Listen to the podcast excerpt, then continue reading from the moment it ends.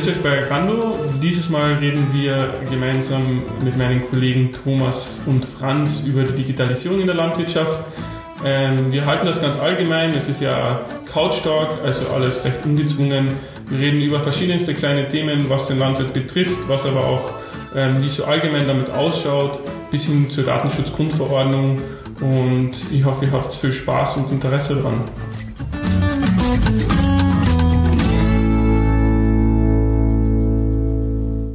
Hallo, herzlich willkommen beim Agrando Couch Talk, wieder mal aus unserem Bräustüber in München. Ähm, dieses Mal reden wir über Digitalisierung in der Landwirtschaft und einfach ein bisschen allgemein darüber, was man so darunter verstehen kann. Ähm, heute mit dem Thomas eben und ähm, neu dabei ist jetzt diesmal der Franz und der wird sich jetzt einmal kurz vorstellen. Ja, servus, ich bin der Franz. Ich bin hier verantwortlich für, ähm, also ich bin ein Produktteam, das heißt, ähm, es geht hier darum bei mir, dass ich äh, die Aufgaben, die quasi die Plattform ähm, erfüllen äh, soll, dass die dem Landwirt gerecht werden. Das heißt einfach die Funktionalität, die der Landwirt erwartet, wenn er eben Agrarhandel betreibt, dass das auch sachgerecht auf der Plattform abgebildet wird. Das ist so mein Job aktuell, dass ich dem Programmierer quasi sage, was er machen muss. das ist am Ende, das ist, was man sich erwartet. Genau, der, der Landwirt, der den Programmierern auf den Kopf haut. Genau. Ja, ähm, ja aber Franz, wie kommst du dazu, genau das zu machen? Also, die Leute wissen, also du hast ja auch mit uns studiert eigentlich, also wir haben ja alle ähm, das gleiche gemacht und haben den gleichen Background, aber du bist ja noch ein bisschen mehr in der Praxis als wir jetzt momentan. Genau, ähm, kann ich mir kurz ein bisschen sagen, ähm, wie ich dazu gekommen bin. Also generell habe ich eben Agrarwissenschaften studiert in Freising. Ähm, weil äh, ich eben auch von einem landwirtschaftlichen Betrieb komme. Ich bewirtschafte den aktuell zusammen mit meinem Vater. Das ist ein klassischer Misch Mischbetrieb hier in, in Oberbayern. Ähm, das heißt, wir haben Rinderhaltung, wir haben Biogasanlage, wir haben Ackerbau Grünland quasi. Ähm, dann eben Studium Agrarwissenschaften. Nach dem Studium, wo der Abschluss ja schon ein bisschen länger her ist wie bei dir, ähm, bin ich eben noch bei einem, einem Agrarhändler tätig gewesen, habe da ein paar Jahre lang eben im Produktmanagement gearbeitet, ähm, in der zentralen Funktion ähm, und habe somit quasi für unser Thema eigentlich perfekt ähm, die landwirtschaftliche Seite, also aus Sicht des Landwirts und die Händlerseite aus Sicht des Agrarhändlers quasi ähm, beides in der Praxis miterlebt und äh, dort schon jeweils gearbeitet. Und ähm, das ist eigentlich genau das, was wir hier ja, abbilden wollen und deswegen glaube ich, passt das ganz gut. Ja, sehr cool. Also ich glaube, das gibt ein bisschen einen Einblick auch, dass eben bei unserem Digitalisierungs-Startup in der Landwirtschaft, dass wir halt da schon viel landwirtschaftliche Expertise drin haben, die wir brauchen, weil ähm, ansonsten kriegen wir das, glaube ich, nicht alles so rüber.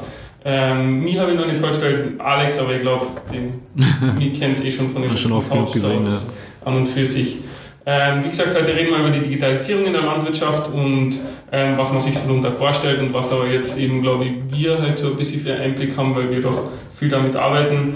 Ähm, jetzt wollte ich mal Lito was fragen, was, wo kommst du selbst vom Hof und hast drei Generationen zu Hause und du hast ja wirklich das hautnah immer ähm, wie erlebst du das mit vom Opa zum Papa zu dir, ähm, was da so für Bild eigentlich ist über die Digitalisierung der Landwirtschaft und was man sich darunter vorstellt und was es eigentlich vielleicht bedeutet? Genau, also wenn ich auf Vorträgen bin oder so und spreche über die Digitalisierung, dann versuche ich mir ein bisschen auszuholen, weil der Begriff oft irgendwie so ein Deckmantel für alles Mögliche ist und ähm, viele Leute sich dann gar nicht mehr groß was darunter vorstellen können. Und ich versuche es immer dann einfach darzustellen, weil die Digitalisierung eigentlich nur einen Prozess beschreibt.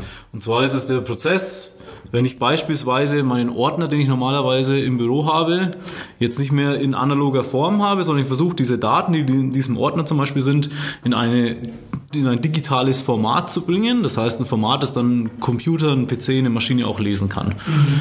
Und dadurch, dass diese Daten halt jetzt eben dann digital vorhanden sind, entstehen halt verschiedene Vorteile. Man kann mit den Daten was machen, der PC kann die wiederverwerten, lesen und so weiter.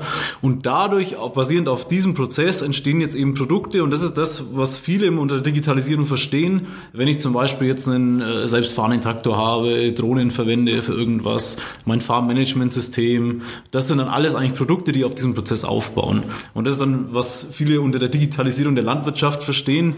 Letzten Endes, glaube ich, kann man sich ganz einfach vor Augen halten, dass es nur der Prozess ist, dass ich Daten, die eigentlich analog sind, in ein digitales, maschinenleserliches Format bringe und dann eben darauf aufbauen kann. Also die Digitalisierung ist jetzt, also ist jetzt natürlich das Trendwort schlechthin, aber das passiert ja jetzt nicht erst seit zwei Tagen und, und wird jetzt auch nicht morgen abgeschlossen sein. Und da gibt es ja Sachen, die schon seit längerer Zeit passieren. Was hast denn du da schon für Erfahrungen daheim, Franz? Und ähm, das hat ja wahrscheinlich schon bei deinem Papa ein bisschen angefangen. Also, Ja. Das kennen wir ja alles. Ähm, also ich glaube, die meisten Landwirte betreiben das schon viel länger, wie einer das vielleicht auch bewusst ist. Ja. Also wenn ich ja nur an, wie du es gesagt hast, eben Daten erfassen, die man digital ab, äh, die dann digital abspeichert. Wenn ich an die Milchleistungsprüfung zum Beispiel denke, die es ja schon seit Jahrzehnten gibt ähm, und die jetzt auch schon wirklich lang quasi äh, digital die Informationen dann abspeichert und auch wieder nutzt, also in der Milchleistungsprüfung geben, dass man da halt ähm, dann weiß, okay, wo stehen wir denn im Vergleich zu anderen Betrieben oder ähm, dass man ähm, die Informationen einfach dann halt auch wieder, also dann wird eben zurückgekriegt und jederzeit irgendwie in verschiedenen, auf verschiedene Art und Weise wieder verwenden kann. Ähm, das ist ja schon ewig. Ähm, dann in dem Bereich, wenn man weitergeht, ähm, Melkroboter ist natürlich auch ein klassisches Beispiel dafür. Gibt es auch schon ähm, wirklich, eigentlich kann man mittlerweile auch schon sagen, Jahrzehnte, dass da halt, äh, dass das angefangen hat, dass man ähm, solche Maschinen äh, installiert. Also das sind Sachen, da hat aber eigentlich zu diesem Zeitpunkt noch gar keiner von Digitalisierung der Landwirtschaft irgendwie geredet und sich irgendwelche Roboter und fliegende, selbstfliegende Sachen irgendwie vorgestellt. Ähm, aber es ist trotzdem genauso der Prozess irgendwie gewesen, der eigentlich auch ganz normal ist. Ähm, ja, mittlerweile bei mir auf dem Betrieb, klar, Milchleistungsprüfung, aber eben die klassischen Sachen, so wie eben also selbstfahrende Schlepper, das heißt eben ähm, mit, einer, mit einem Spurführsystem, das halt auf 2 cm genau über den Acker fährt, ist mittlerweile auch in der Preisklasse, dass sich so ein mittlerer Betrieb in unseren Räumen das eigentlich relativ gut leisten kann schon mittlerweile. Ähm, das sind so die Klassiker eigentlich, die so okay waren. Und ich meine, das Smartphone an sich, das jetzt jeder schon seit Jahren jetzt mittlerweile benutzt, wo man ja, also ich das ja ähm, mir ein bisschen aufgeschrieben und zusammengeschrieben und was man ja, wir halten ja alle ab und zu in meiner Präsentation, was man immer wieder kommt als Beispiel ist ja, dass man sagen kann, okay, es gibt Sachen, die sind jetzt allgemein entwickelt worden, das Smartphone hat sich entwickelt und das kann man halt für viele Sachen dann quasi auch in der Landwirtschaft nutzen. Ja. Und dann gibt es Sachen, die speziell dafür entwickelt werden, Ja. wie jetzt halt, keine Ahnung, irgendwelche Apps dann bei dem Smartphone und dann halt die Sachen sich quasi irgendwie verbinden lassen und man dadurch eigentlich Prozesse hat, die man die mittlerweile so selbstverständlich sind, weil das hat man mittlerweile seit so vielen Jahren und man nutzt es eigentlich und man, man macht sich schon ein bisschen Gedanken, aber es ist jetzt nichts mehr Ahnung, komplett Außergewöhnliches. Ja, keine Revolution immer. Ja. Ja, was ich tatsächlich glaube, was so ein bisschen revolutionär ist und was jetzt auch das der ganze Hype hinter der Digitalisierung, glaube ich, ist, ist, dass den Leuten bewusst wird, ähm, das Stichwort, also Wiederverwendbarkeit von Daten. Du hast vorhin ganz kurz gesagt, ja, dass ich Daten wiederverwenden kann. Ich glaube, was in der Vergangenheit oft passiert worden ist, dass wir sehr, sehr viele Insellösungen erhalten haben, die gebaut worden sind. Da hat der Hersteller hat sein Interface gebaut und seinen ganzen Pool an äh, Programmen und was weiß ich was. Dann, ähm, was ich, mache ich mein Online-Banking, mache ich hier und ähm, die Milchleistungsprüfung, da muss ich mich hier anmelden. Die Tierdatenbank, wenn ich meine Tiere melde, die hm, habe ich da. Und jetzt ist Problem Nummer eins, ist, dass die Daten oft, sie wären vielleicht wiederverwertbar, aber das, ähm, glaube ich, ist vorhin auch mal ganz kurz gefallen, aber ich bekomme die Daten, also ich habe hab selbst nichts davon. Also ich, Ja. ich erfasse die Daten irgendwo, liefere die vielleicht auch irgendwo ab, wenn ich mal einen Mehrfachantrag mache oder so. Da gebe ich so viele Daten überall ein, aber was habe ich letzten Endes davon? Also klar, es sind Prozesse, die da ähm, angestoßen werden und so weiter. Da habe ich natürlich irgendwie auch was davon. Aber wenn das fünfmal die gleichen Daten. Genau, und das ist, das ist genau das Problem. Ich glaube, das ist auch ein bisschen revolutionär und in die Richtung müssen wir wahrscheinlich in der Zukunft auch mehr denken, wenn man an Digitalisierung und Landwirtschaft denkt, dass man versucht, diese Datenquellen jetzt zu verbinden und dann aber nicht nur zu verbinden, dass der Landwirt nochmal fünfmal besser kontrolliert wird oder so, sondern dass er auch selbst was davon hat und die Daten nutzen kann. Und also wie du jetzt sagst, im Mehrfachantrag, die Daten, die gebe ich bestimmt fünfmal irgendwo anders auch noch in einer ähnlichen Art und Weise an. Aber ich kann nicht einfach auf den Knopf drücken und sagen, gib mir mal meine Daten hier wieder und schick die da auch hin oder so, dass ich das, dass ich mir da wirklich Zeit sparen würde, ne? weil die Daten wären da. Aber was wir eigentlich jetzt heutzutage machen, früher hatten wir die Ordner alle in unserem Regal und jetzt machen wir halt mehrere Ordner, digitale Ordner, die irgendwo liegen, aber ich kann auch wieder nicht so richtig äh, darauf zugreifen und die wiederverwenden, was ja eigentlich der enorme Vorteil drin wäre. Ne? Ja. Wir haben ja schon vorher kurz im Vorgang drüber geredet, über dieses Ordnerbeispiel beim Steuerberater. Genau, man gesagt ja. hat, man sitzt mal dort und dann hat man es vielleicht noch nicht, noch nicht digitalisiert. Man denkt sich, jetzt habe ich genau die Rechnung oder das Dokument oder jenes vergessen und dann hat man genau das Problem, dass man sagt, ja, machen wir das nächste Mal. Oder dann muss man, braucht der das einmal eine Woche lang und dann braucht das die andere Stelle eine Woche lang, die muss das hin und her führen, anstatt dass ich sagen kann, okay, wisst ihr was, ich habe das irgendwo mit der richtigen Infrastruktur hinterlegt, dass genau nur die, die entsprechenden Leute Zugriff haben und da sparen wir natürlich extrem viel Zeit. Genau. Also für ja. alle Beteiligten. Ja. Und da ist, glaube ich, aber bei vielen Sachen, Plattformen, Lösungen, die es überall so gibt, ist oftmals so, dass eben diese der Wert, also dass derjenige, der die Daten generiert, dass er auch wieder was davon hat, das ist viel zu gering meiner Meinung nach. Also es sind immer noch so stark diese Insellösungen und dann, wenn wir das Ordnerbeispiel wieder hernehmen, das wird sich jetzt so ein bisschen in unser Gespräch ziehen. Ähm, jetzt ist der Ordner beim Buch bei meinem äh, Steuerberater und jetzt braucht es irgendwer anderes auch, wie du gesagt hast. Und das Gleiche machen wir aber jetzt eigentlich digital auch oft. Also ich gebe die Daten hier einmal ein und dann gebe ich die aber hier auch nochmal ein, weil da brauche ich sie auch. Also es ist nicht so, dass ich da zentral jetzt irgendwas habe und kann das wiederverwenden, sondern ja. wir bauen uns eigentlich die analoge Lösung irgendwie nur nach und profitieren gar nicht so stark davon. Also natürlich jetzt ein Extrembeispiel, aber es ist mit Sicherheit oft so, gerade auch in der Landwirtschaft, dass wir viele diese, diese Insellösungen haben und ja. irgendwie gar nichts also, von den eigenen Daten. Ich denke, dass man natürlich, dass generell sich das schon in die richtige Richtung ja ein bisschen entwickelt. Ähm, dass auch viele Hersteller vielleicht von verschiedenen Produkten da schon ein bisschen offener werden. Also wenn ihr zum Beispiel an die Isobus-Schnittstelle mhm. denkt, mhm. ähm, die super mhm. wichtig ist und die aber erst eigentlich in den letzten Jahren angefangen hat tatsächlich zu funktionieren, wenn man aber schaut, wie lange das eigentlich schon versucht worden ist zu entwickeln, aber jeder hat immer irgendwie doch bloß 90% umgesetzt hat und nicht die 100%, mhm. die es halt wirklich braucht, damit es funktioniert. Ähm, das haben wir jetzt, glaube ich, schon in verschiedenen Bereichen ja. auf, auf guten Wegen. Ähm, es ist auch eine komplexe Sache, muss man auch sagen. Mhm. Natürlich Datenstrukturen unterschiedlich sein können ähm, und man vielleicht nicht immer jedem alles genau in der gleichen Form zeigen möchte oder sowas.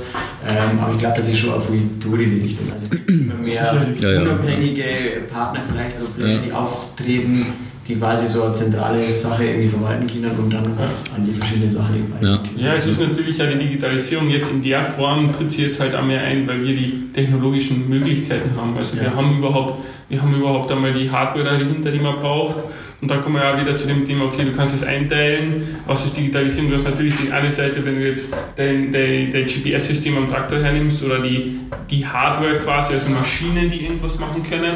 Und du hast auf der anderen Seite noch Softwarelösungen, die ja genauso wichtige Probleme der Landwirtschaft, die halt immer konkreter werden, ähm, angehen können, wie zum Beispiel eben Dokumentation oder zum Beispiel auch Kommunikation. Wenn man dann denkt, okay, das trennt sich halt immer mehr auf, zum Beispiel zwischen ähm, landwirtschaftlicher Bevölkerung und nicht landwirtschaftlicher Bevölkerung. Ja. Und die räumliche Trennung ist halt so stark, dass einfach der, die, die, Verbindung verloren geht und dass es auch für Betriebe vielleicht eine Möglichkeit ist oder allgemein eine Möglichkeit ist, einfach über digitale ähm, Hilfe einfach nur da wieder eine bessere, bessere Verbindung herzustellen, damit man ein bisschen mehr Einblick hat und nicht alles quasi verloren geht, weil so wie der Landwirt kaum Information hat und, und ein bisschen raus ist aus dem Ganzen, haben das die anderen Leute auch oft selten, muss man sagen. Andersrum genauso, ja.